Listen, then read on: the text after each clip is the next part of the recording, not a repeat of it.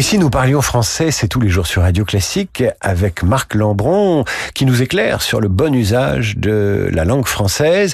Et là, un grand classique de la faute de français, ou pas d'ailleurs, je m'excuse ou excusez-moi, lequel faut-il préférer? Ça, c'est un grand classique et c'est un, grand classique euh, invasif. Euh, ça ne s'arrange pas.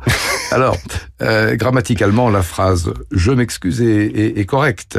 Mais dans la mesure où elle peut être comprise comme je me pardonne, on essaiera de l'éviter parce que c'est comme une sorte d'auto-absolution. Et on considère dans les usages qu'il est impoli de s'excuser soi-même car c'est à la personne offensée que revient le choix d'excuser ou non l'offenseur.